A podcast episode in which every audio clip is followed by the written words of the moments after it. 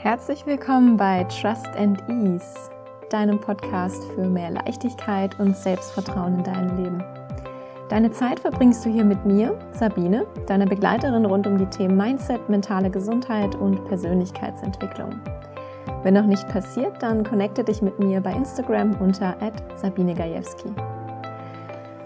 Heute möchte ich mal eine andere Perspektive auf das Thema Stress und gestresst sein werfen und dir erklären, warum man nicht unbedingt viel zu tun haben muss, um die emotionalen sowie körperlichen Auswirkungen von Stress zu spüren.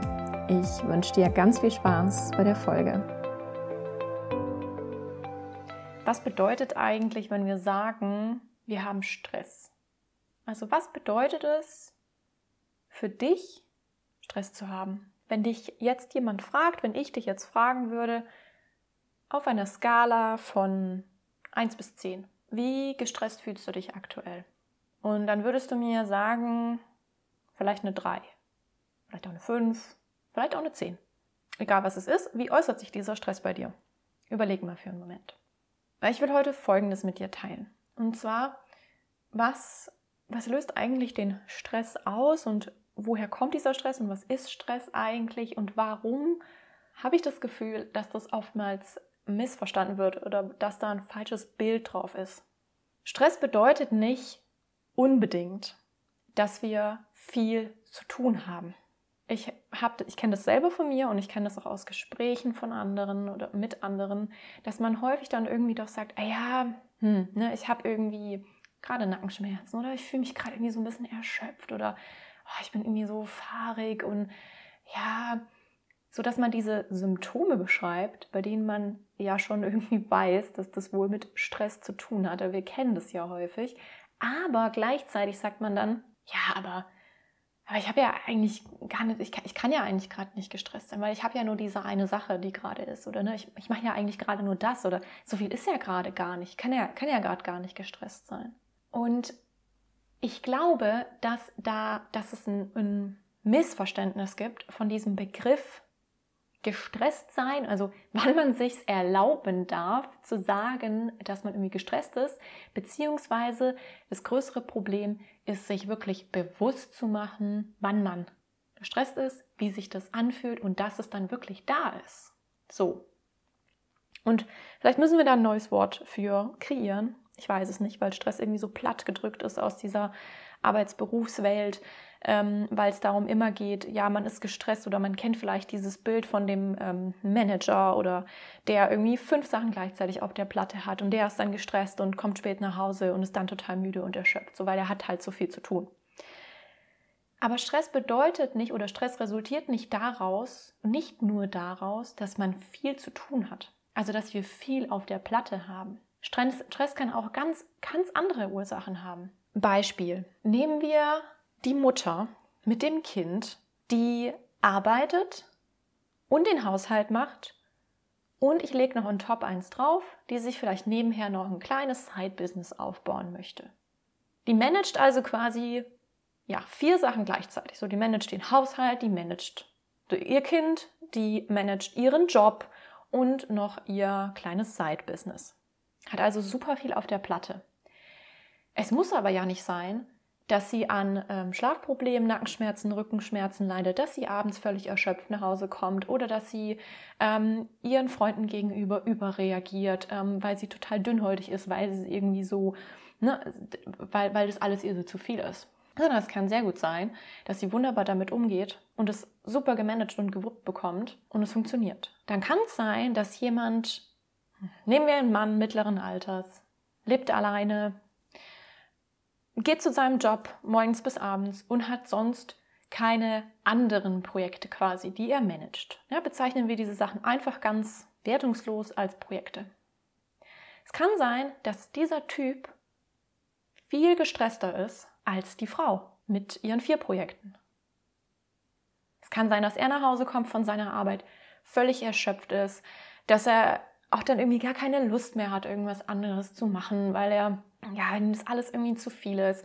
Oder dass er auf der Arbeit sich schnell, dass er da schnell hektisch wird, dass er ähm, vielleicht irgendwie, ja, Dinge sich dann zu arg zu Herzen nimmt, überemotional wird. Was weiß ich, vielleicht hat er Schlafprobleme oder hat es dann im Rücken und im Nacken und irgendwie fühlt er sich halt einfach nicht gut. Aber er hat nur diese eine Sache von außen betrachtet, ganz objektiv, ne? Ja. Und das ist das, wo ich den Blick mal ein bisschen shiften möchte.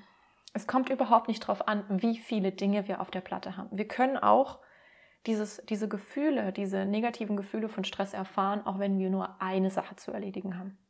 Stress kann so viele Ursachen haben. Also dieses Gefühl, dass wir uns nervös oder fahrig oder ne, irgendwie so wuselig fühlen oder dass wir erschöpft sind, dass wir ausgelaugt sind, dass wir uns so müde fühlen, so energielos.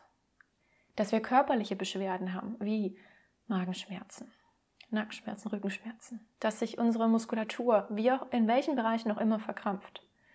Oder zum Beispiel, was auch stressbedingt sein kann oder was oftmals dadurch verstärkt wird, sind verschiedene Entzündungsreaktionen im Körper. Und all das muss nicht daraus resultieren, dass wir zehn Dinge gleichzeitig machen. Stress kann zum Beispiel auch daher kommen, dass entweder wir das Gefühl haben, andere haben Erwartungen uns gegenüber, die wir erfüllen müssen, oder dass wir hohe Erwartungen an uns selber haben, die wir erfüllen wollen.